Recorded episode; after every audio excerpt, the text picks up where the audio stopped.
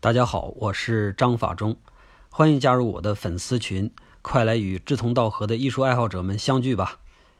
加微信号 m e i s h u s h i 一二三，就是美术史的全拼加一二三，就可以加到我们的小助手进群了。喜马拉雅为了咱们这个中国美术史节目呢，开了一个微信的粉丝群，请大家给节目或者是我个人啊提提建议，顺便给大家发点什么券啊、什么打折卡之类的。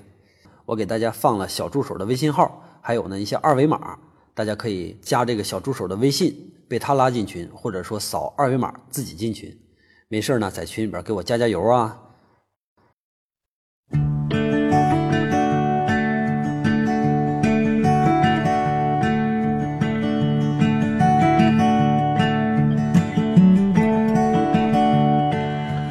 freaks will stay together, they're a tight old crew. You look at them, and they look at you. I love the ballyhoo 大家好，欢迎大家收听电影杂谈。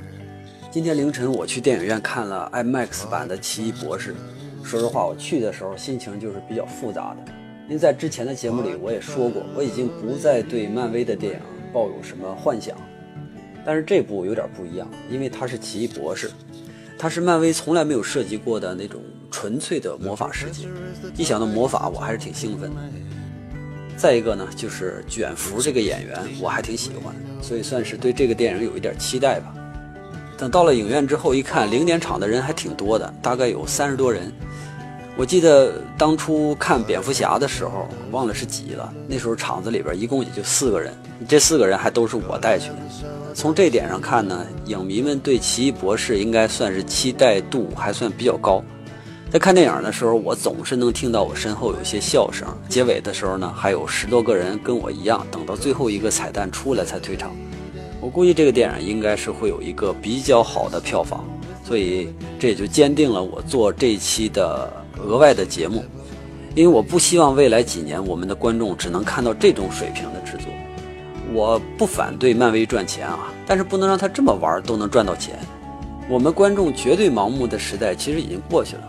看今年的绝技，它使得这么惨，就是观众给这些黑心商人最好的一个反击。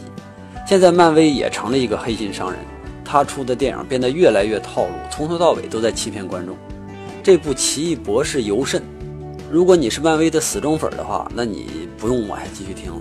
如果你认为花千骨那类的特效都可以看的话，那你也不用往下听了。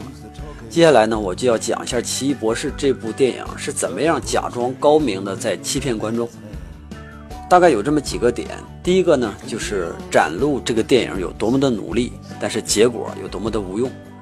我听说这个电影的投资也很大，在某些场面里动用了很多的人力物力，一件衣服就要做多少套，等等等等吧，反正都是先前的制片方的宣传。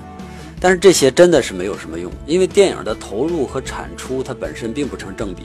如果你没有那个能力，给你投多少钱，你也是只能用来制作垃圾。制片方一开始用这些做宣传，无非就是想骗骗我们善良的老百姓。但是电影这个东西，它永远是作品来说话。我记得上一次魔兽宣传的时候，我看到一个演员说，闪金镇里边的那个狮王之傲旅店，制片方花了多少心思，几乎是完全还原了游戏。墙上的悬赏海报，然后楼梯的扶手，还有破碎的地砖，等等吧，做的非常的用心。但是呢，等到电影里边，我们才发现，他原来做的这么好的一些东西都没有交代。这些东西是被一堆莫名其妙的群众演员挡得死死的，我真不知道为什么制片方要花那么多钱在一些看不见的地方。有这些钱的话，不能把加罗纳的形象做得更像一个兽人杀手吗？同样的道理，在《奇异博士》里边也非常适用。据说在香港街头的那场戏花了多少多少钱，动用了多少多少的人力，那个街道推翻了重建，重建了又推翻，看起来好像有那么一点诚意。但是这出戏。作为电影的重头戏，我真的是感觉不到。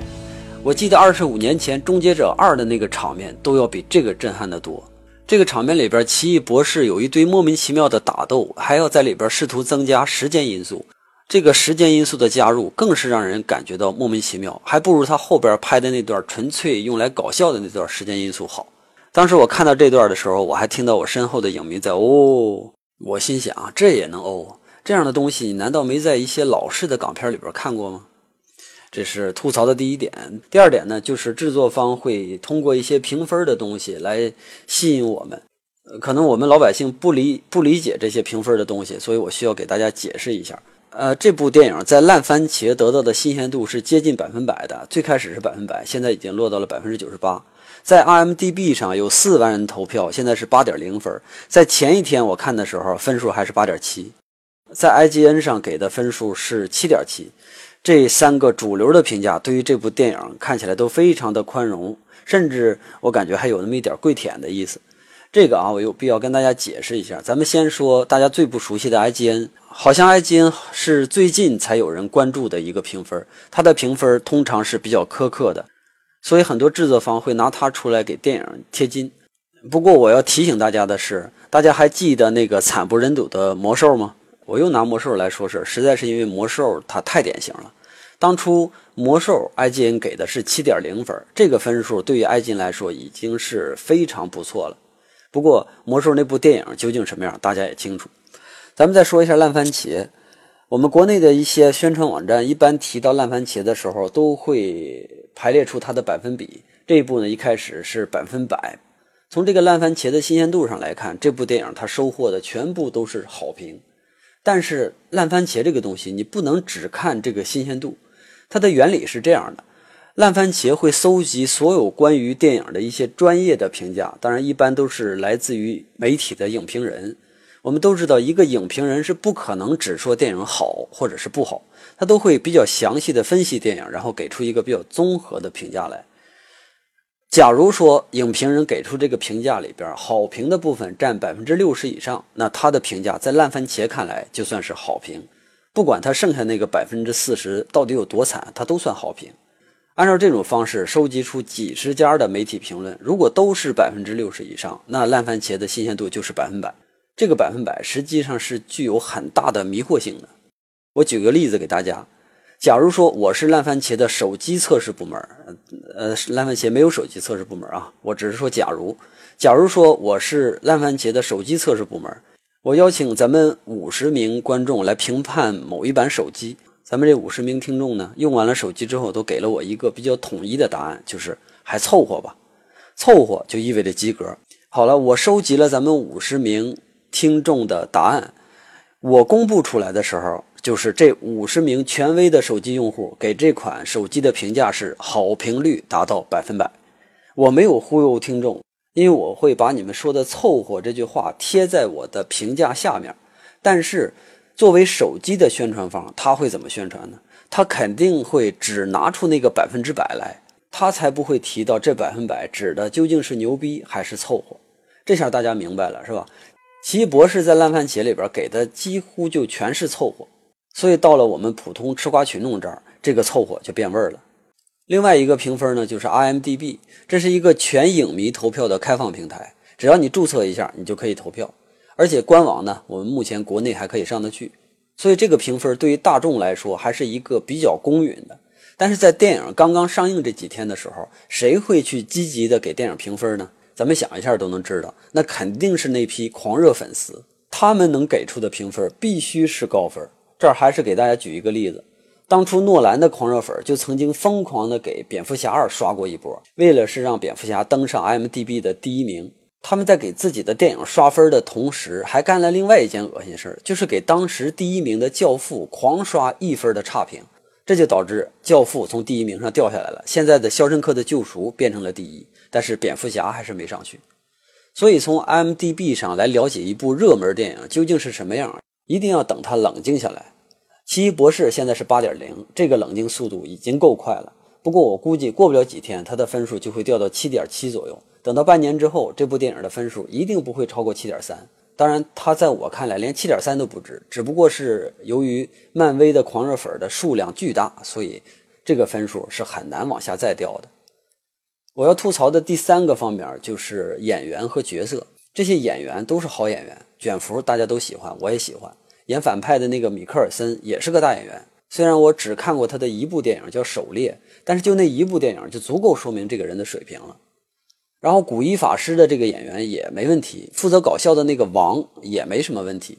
不过因为剧情的原因，这些角色让这些演员自身失去了魅力。剧情在塑造角色的时候太模式化，一点儿都不敢越界，这就导致我们看起来整个电影就非常假。奇异博士一开始呢，他是一个超一流的外科医生，拥有超强的记忆力和一双化腐朽为神奇的手。在影片一开始用了大量的时间来说明这一点，但是他的说明仅仅就是一个很标签化的说明，在塑造人物上甚至还没有实习医生格雷的一半好。我们感兴趣的可以看一下这个美剧《实习医生格雷》，他们在表现外科手术医生的时候，表现的真的是非常给力。在这部电影里边有一场尖端手术戏，如果拍好了，我们就能相信卷福医生他的医术有多高超。但是这出戏就没拍好，甚至拍的是非常的糟糕。制片方真的是完全拿我们观众当傻子来看，就这么糊弄一下，就要让我们相信这个人的手术有多么多么牛逼。我这个表示拒绝。像这样尴尬的戏，其实还有很多，大家自己看的时候就会发现了。另外的一些角色问题呢，就是我一直提的，大多数演员都没有办法真正体会到他们这些超级英雄的这些角色，或者是一些超自然的一些能力。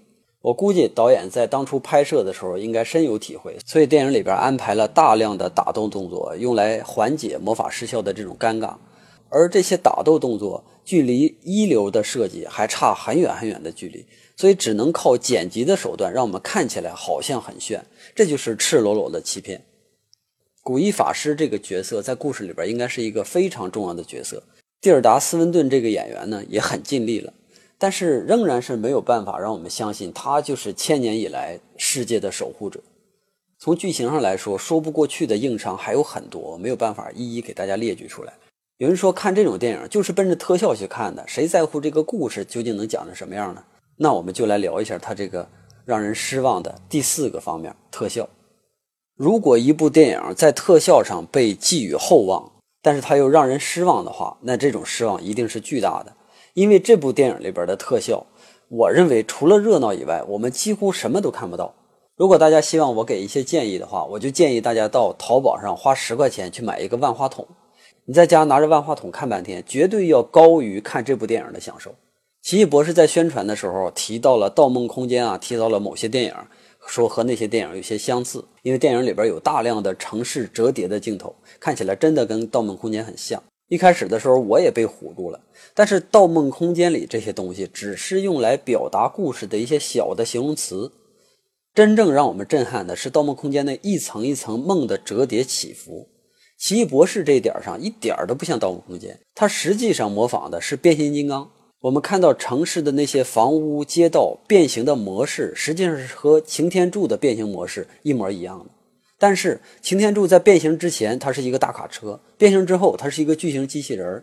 到了奇异博士那儿，这些楼房在变形之前是楼房，变形的过程非常的花哨，就跟擎天柱那些零件在交替穿插、重新组合一样。但是结果呢，它最后还是一个楼房。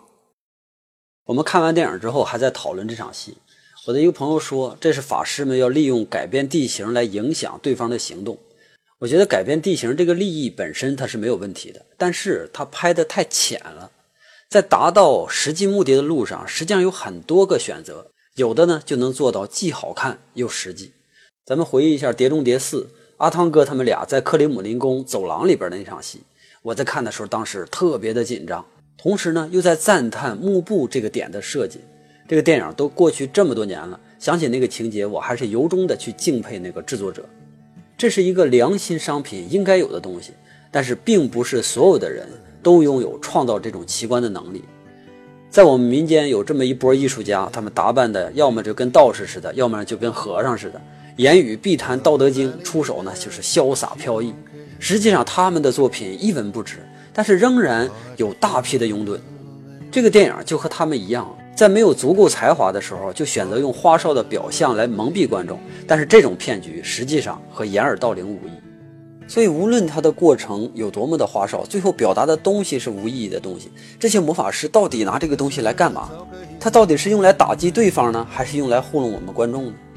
我突然间想到一个老电影，国产《零零七》，那里边达文西就曾经非常骄傲地展示过他的一项发明，这是一个间谍专用的手电筒。它的特点就是在没有光的情况下绝对不亮。这个时候，零零七就问达文西说：“有没有可能在没有光的情况下它也会亮呢？”达文西说：“嗯，这个问题问得好。”关灯，然后卫兵就把旁边的灯给关了。这个时候，他从兜里拿出另外一个手电筒，然后用手电筒一打，这个手电筒就亮了。他说：“嗯，如果在黑的时候，只要拿另外一只手电筒照它，它就会亮。”然后开灯。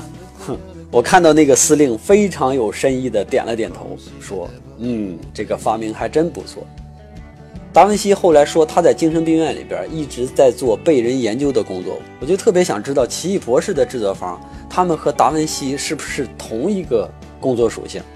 还有一些其他的特效镜头，比如说黑暗虚空的那个世界，那个东西呢就像特别像病毒的形状，被放大了无限度的倍数，没什么新意。反转重力这个是《盗梦空间》里边用过的，传送门《X 战警》里边冰冰姐那个传送门要比它的科学。魔兽世界里边的那个传送门要比它酷炫，反正总体来说这些特效真的是没有什么新意。而除了这些，还有一些特效都是花千骨级别的。好在这个制作方非常的聪明，他们把比花千骨高明一点的那些特效呢，反反复复、反反复复、反反复复的使用，最大程度上的避免了被人说抄袭我国的网络神剧。当然，这部电影也并不是完全的一无是处啊。我吐槽了那么多，这个电影还是有它的优点的。一切流水线作品都有它的价值，只不过它的价值很低而已。